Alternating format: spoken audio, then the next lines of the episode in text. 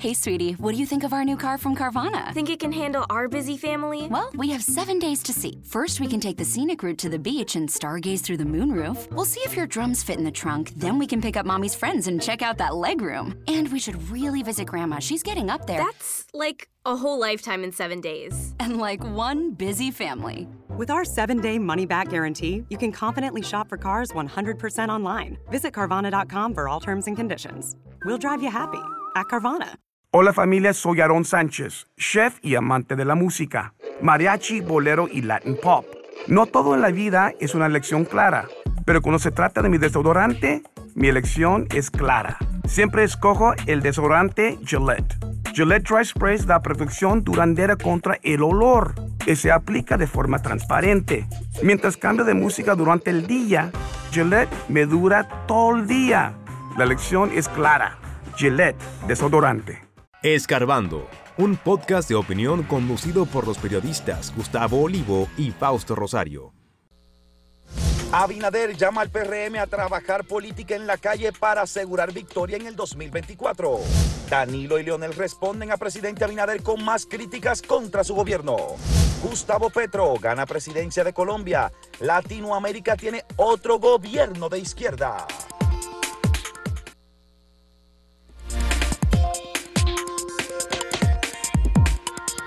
El presidente de la República, Luis Abinader, encabezó una asamblea de dirigentes del Partido Revolucionario Moderno para juramentar a los eh, dirigentes seleccionados en la última convención de elección de dirigentes que eh, eligió o reeligió a José Ignacio Paliza y a Carolina Mejía y que también eligió a tres vicepresidentes, entre ellos eh, Eddie Olivares, Nelson Arroyo y la doctora Milagros Ortiz Bosch. Esa concentración que se realizó en, un, en, el, en el Centro Olímpico. Sí, para, no, Palacio, de, Palacio los de los Deportes. En la, la Media Naranja, Soto. El presidente aprovechó y obviamente con un discurso de respuesta política a muchas de las críticas que se han formulado a su administración. Y habló muy claro de que el país no debe mirar al pasado y que los ciudadanos tampoco deben dejarse engañar por las proclamas que ahora hacen los que duraron 20 años en el gobierno y no resolvieron, dijo el presidente Luis Abinader, uno solo de los problemas a los que se enfrenta la sociedad dominicana.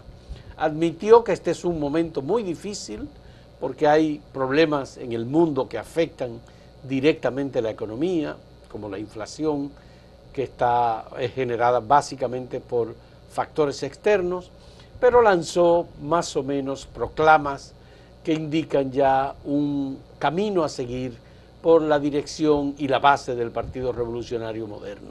Algo que nosotros habíamos comentado, habíamos hablado, parecía un poco adormecido el Partido Revolucionario Moderno, pero con esta elección, la juramentación y la proclama que hizo el presidente Luis Abinader, aparentemente parece que hay ya un camino a seguir.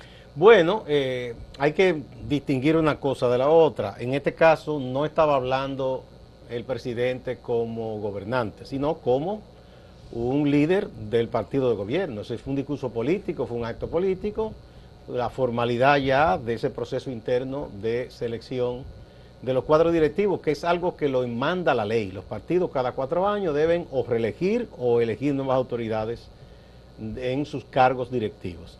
Eh, el PRM, uno hablaba con cualquier dirigente eh, y le señalaba que el partido estaba un poco acomodado en la placidez del poder, en su zona de confort. Decía, bueno, después que pase el proceso. Eh, es evidente que el PRM se descuidó un tanto en el trabajo político, que debe hacerse al mismo tiempo que el trabajo de gobierno, que es en el Estado, que es otra cosa. Y parece que en los territorios la oposición, sobre todo los que tienen más experiencia metidos en los barrios y organizando a la gente, que son el PLD y Fuerza del Pueblo, que un poco calcó, porque viene de ahí mismo, esos métodos del PLD de cómo mantener la gente en listas, eh, en contacto permanente, preguntando por ellos, interesándose cómo están, eh, que no es algo nuevo. eh. Aquí esa eh, forma de trabajo político directa con la gente, quien más la desarrolló en su momento fue el doctor José Francisco Peña Gómez. Sí, pero ahí en PRD este caso, a diferencia de lo de Peña Gómez, aquí hay mucho de clientelismo político. Bien, pero Porque se va con la funda en la mano. Perfecto, sea como fuera, el caso es que la gente aprecia y además te conoce más y se siente cercana a ti si tú estás permanentemente en contacto, sea como fuere, con o sin la fundita. Si tú dices, bueno, ya yo gané y estoy haciendo cosas por tu barrio, pero de manera muy distante, la gente no lo siente cercano. Entonces, eso que el PRD viejo estaba organizado por llamadas zonas, los reformistas lo copiaron y le llamaban cuarteles.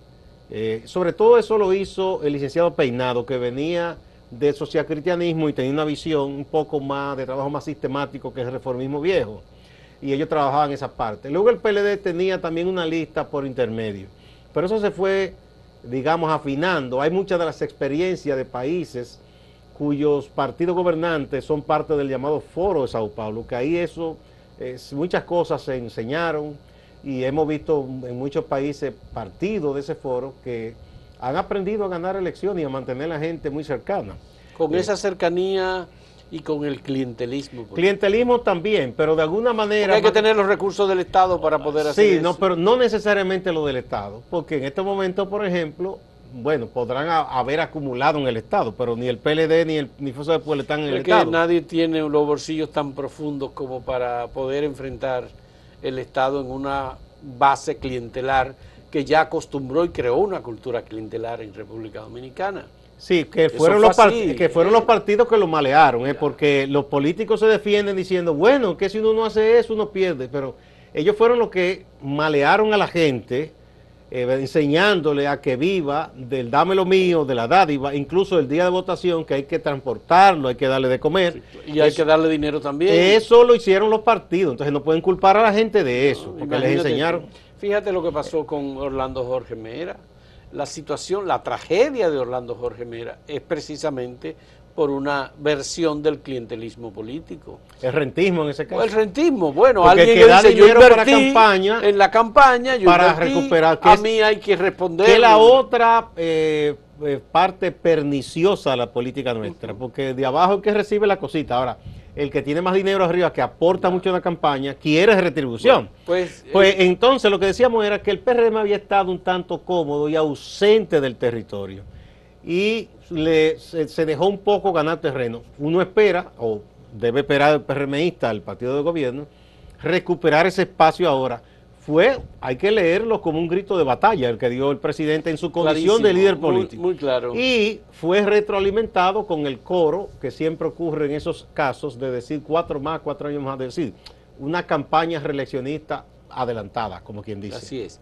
El Partido Revolucionario Moderno tiene desafíos importantes a nivel, por supuesto, de su propia base, porque hay algunos temas relacionados con el territorio propiamente, las demandas de las comunidades, cómo responden los dirigentes, si los dirigentes locales tienen capacidad o posibilidad de llegar a las direcciones intermedias o a la dirección del partido y luego al gobierno Ese es- para que esos es- temas se puedan resolver. Ese es el trasfondo. Ese, Eh, es, ese es un tema, ¿eh? eh, porque si usted es un dirigente, eh, te voy a poner un caso que he tratado aquí con el amigo Luis José Chávez, de la Loma del Chivo.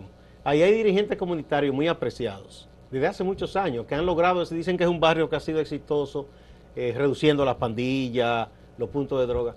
Pero son gente que son líderes ahí, y si ellos tienen vínculo con un dirigente de un partido, eh, y ellos hablan con ese dirigente, esperan una respuesta. Claro. Si, eh, si el partido, si está en el poder, no les responde en solución de un problema, que hay una tubería rota, qué sé yo, entonces e- esa persona pierde credibilidad como líder Ya. comunitario. Entonces, esa es una cosa. La otra es, por supuesto, la solución de los grandes temas. Cómo se atiende el tema de la educación, que es fundamental, porque además la educación tiene una ramificación nacional. Cómo se atienden los temas relacionados con el medio ambiente, con la salud, en, en situaciones como hoy. Mira, fijémonos en la elección que acaba de ocurrir en el día de ayer de Gustavo Petro y Francia Márquez. ¿Quién es Francia Márquez? Del Cauca, una dirigente popular, una morenita, una negrita que tiene una gran incidencia en materia de género, materia de apoyo de la mujer, Activista de los sectores derecho. populares, de los sectores indígenas, en donde ella a los a los de las manos callosas, que fue de los que a los que ella mencionó ayer, a los a los nadie en la sociedad colombiana. Bueno, pues esos son los que también votan y los que han apoyado eh, eh, esta Y elección. yo creo que esa fue, Entonces, la, esa fue la diferencia para que ganara Petro. ¿eh? es una gran diferencia, déjame decirte. Sí. Entonces, ese va a ser un personaje importantísimo en el gobierno de Petro. Bueno, uno la relaciona con lo de los sectores populares, porque es una persona que viene de los sectores populares. Yo creo que el PRM tiene serios, serios, muy serios desafíos, pero el gobierno tiene a su vez otros desafíos, que es responder, controlar la inflación, tanto como sea posible, el gobierno tiene que sacrificarse para que los altos costos del petróleo y de los combustibles no bajen a los sectores populares. Bueno, ha, Ese hecho es un- un ha tema, estado ¿eh? haciendo un esfuerzo porque Ese es un ha, tema. ha contenido los precios de los derivados del petróleo, que por primera vez aquí está más barata la gasolina que en Estados Unidos.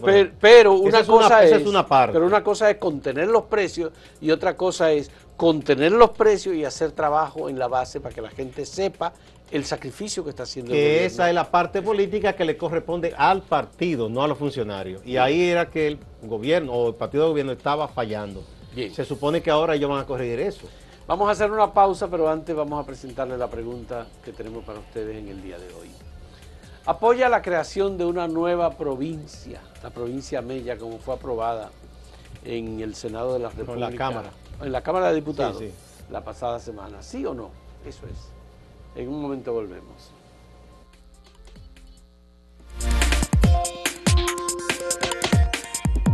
Si quieres anunciarte en este podcast, escríbenos a podcast.acentotv.de.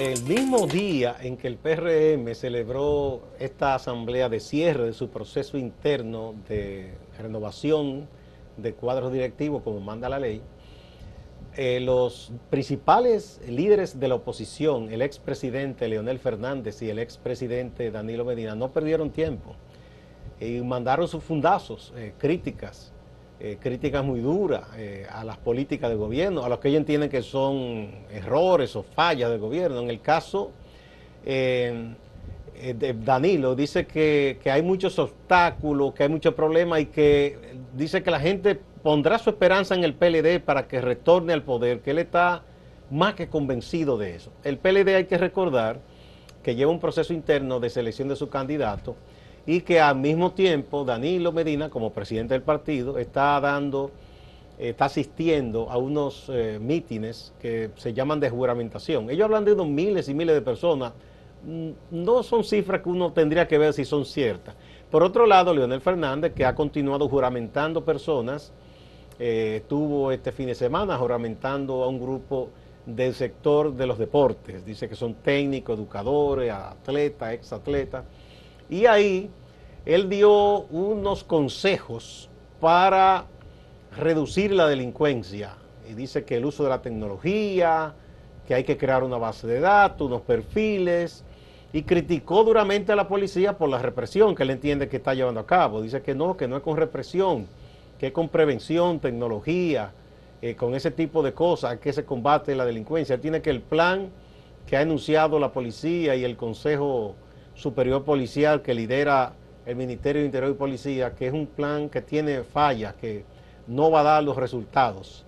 Eh, Además habló de que los jóvenes deben ser atendidos con los deportes, con la educación, para evitar que puedan caer en la delincuencia común. Eh, ese- esa- esas críticas, prácticamente el mismo día que el presidente habló, lo que yo digo es que aquí tenemos ya una batalla electoral declarada, porque había estado el partido de gobierno eh, un tanto ocupado de sus asuntos internos, pero ya no, ya no será así, ya le va a responder los ataques a la oposición. No, claro. Aquí lo que hemos visto es una campaña eh, desde, desde hace ya A meses. destiempo. A destiempo, desde hace meses.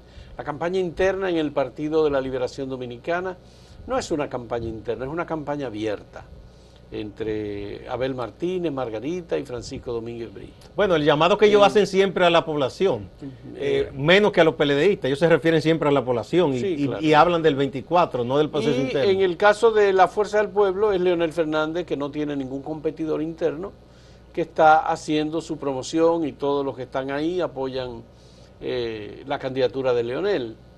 Obviamente la, la adversidad la tiene Leonel en los que ven desde fuera y analizan desde fuera de Fuerza del Pueblo qué es lo que él puede ofrecer que no haya hecho en su administración en sus tres veces eh, como gobernante. eh, porque dicen, bueno, ¿y qué es lo nuevo? ¿Qué es lo que ofrece Leonel Fernández? Bueno, tal vez es el está gobierno repitiendo que él fórmula. tal vez es el gobierno que él soñó desde niño, como dijo Balaguer.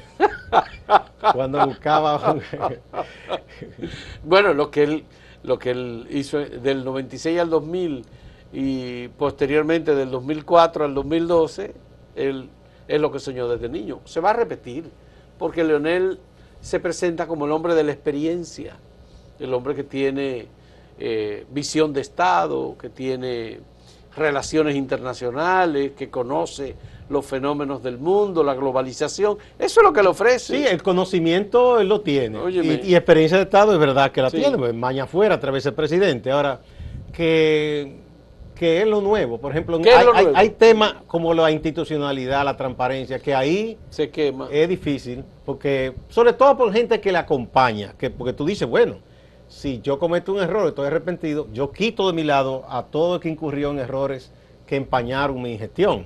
Pero si yo lo dejo ahí, como que eso genera interrogante. No, y además eh, Leonel Fernández ha sido una persona que no ve a su alrededor y además que no le importa. ¿Cómo así?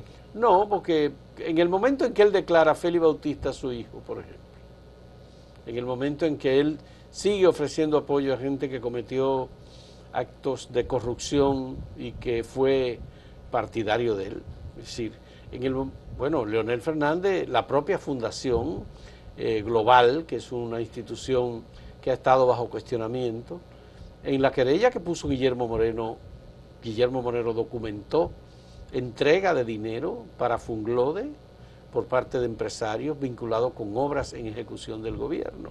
Pero el amigo Entonces, Domínguez Brito dio una respuesta es- rara. Está bien, pero digo, para no recibir todas esas cosas a Leonel es como, como que no le afectaran para nada, no tiene nada que ver con él.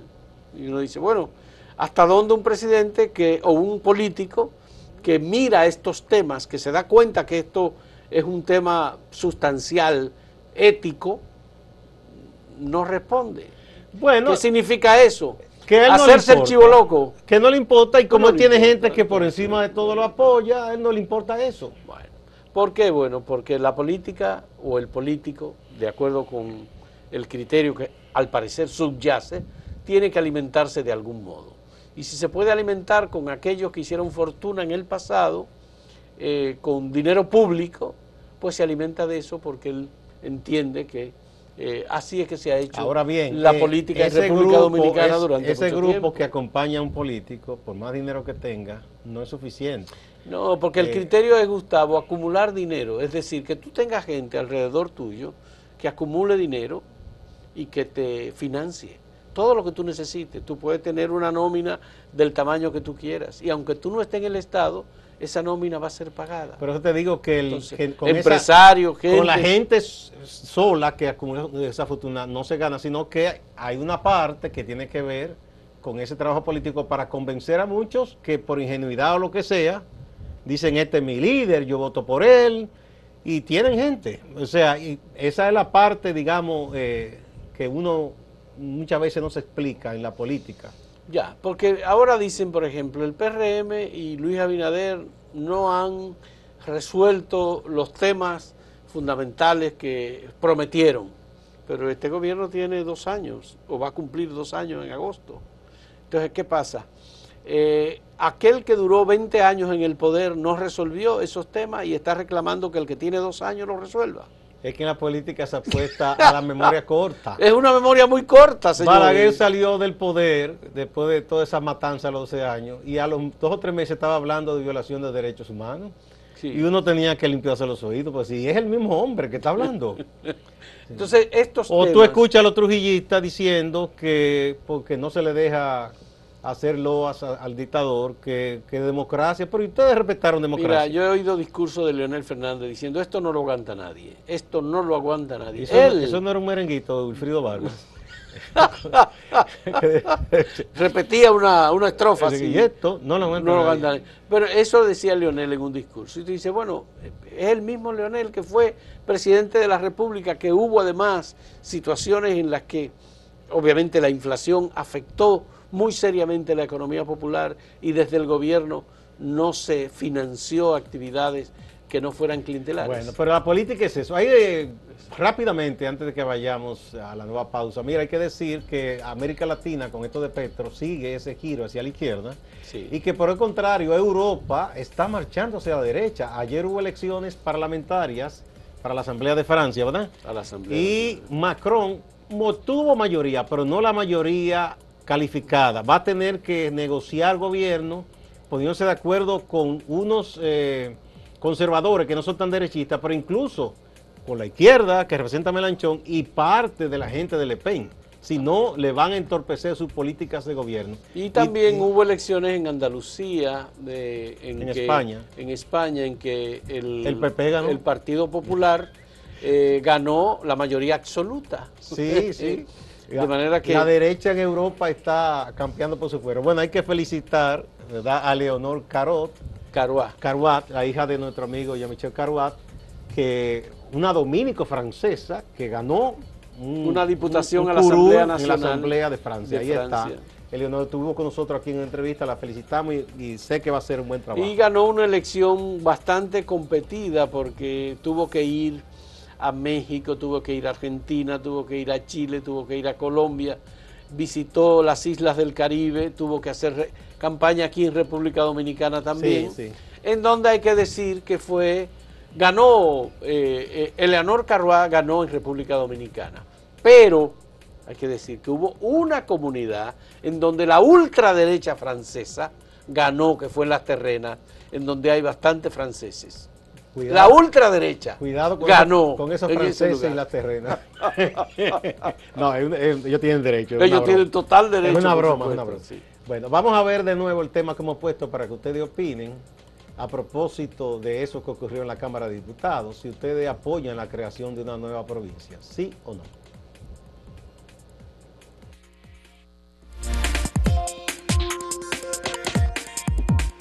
Síguenos en redes sociales, arroba acento diario y arroba acento TV.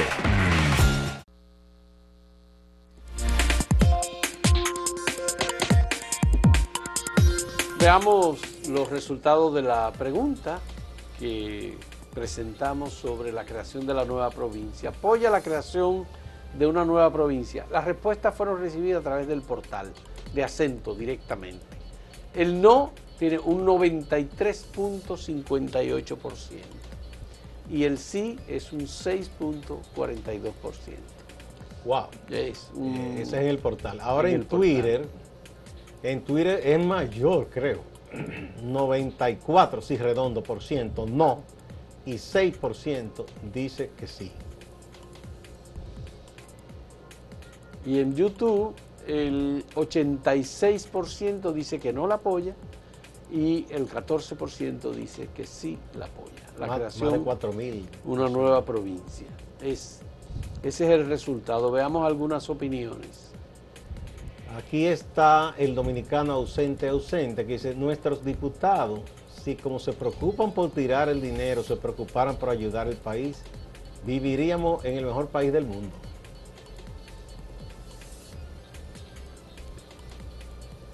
De Arturo dice, si seguimos así, a cada esquina tendremos una provincia. Debemos reducir el gasto del Estado con menos ministerios, menos provincias, menos instituciones infuncionales, con menos gasto público. Madali Mejía dice, es un absurdo. Argentina, por ejemplo, es un país inmenso solo tiene 25 provincias. Y nosotros en 48 mil kilómetros cuadrados pretendemos tener 33, solo para darle vida a los políticos de turno. Luis Manuel Reyes dice, más instituciones, más burocracia, más dinero y plazas para los políticos. ¿Qué es esto, Dios mío? ¿Hasta cuándo? se pensará por el bien común. Sonis Paula dice, lo que apoyo es la eliminación de varias provincias para frenar un poco la corrupción, el clientelismo político y el mal uso de dinero del pueblo que se destina al Congreso. Bueno, estas son de las iniciativas que en definitiva afectan al Congreso en general eh, y no necesariamente al legislador que hizo la propuesta. Bueno, ah, hubo varios ya que se pusieron y uno espera que en el Senado eso no pase y que si por si acaso pasa esa vagabundería en el Senado, pues que el Ejecutivo devuelva eso. Vamos a pasar con Máximo Laureano que tiene un reporte sobre algunos acontecimientos importantes ocurridos el fin de semana en el Cibao, entre ellos la muerte de un popular bachatero eh, que falleció el pasado fin de semana. Adelante Máximo, muchas gracias. Gracias, saludos. La vicepresidenta de la República, Raquel Peña, fue la oradora invitada en la graduación 106 de la Pontificia Universidad Católica Madre y Maestra en Santiago de los Caballeros. En su discurso, arengó, aconsejó a los 639 nuevos profesionales de distintas áreas. Le habló de afrontar la vida profesional con propósito.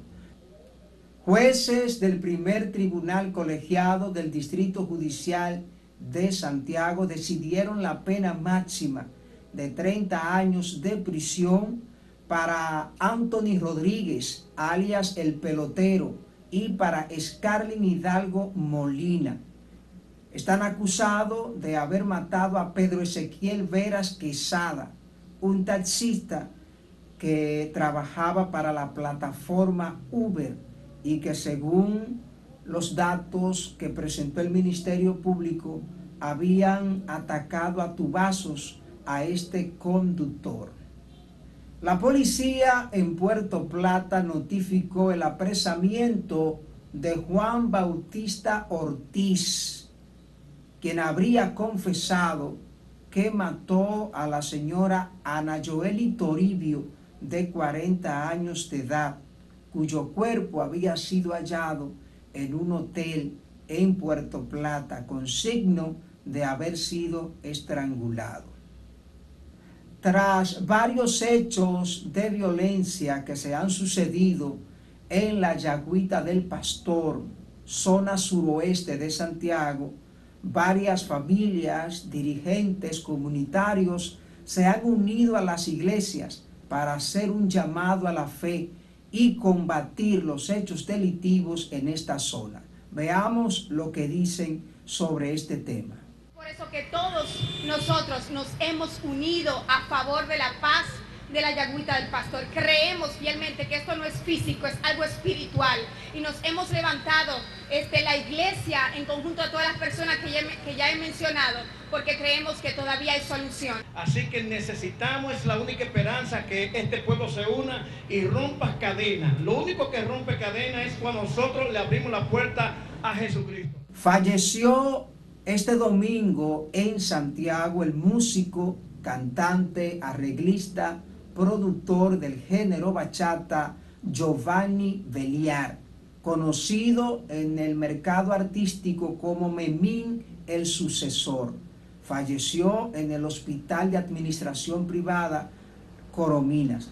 Según el acta de defunción, Memín el sucesor falleció a causa de fallas multiorgánicas hay inconformidad por parte de los familiares que ya han formalizado una denuncia en contra de los médicos que actuaron en una cirugía a Giovanni Beliar. Los familiares entienden que se trató de una mala práctica médica. Los restos de Giovanni Beliar, Memín, el sucesor, serán velados este lunes a partir de las 12 del mediodía en la funeraria Sabica. Y para este martes 21 está previsto que será velado en el centro de evento El Samán, eso es en Santiago, en la Herradura. Distante pero pendiente, actualidad y objetividad desde Santiago. Siga con la programación de Acento TV.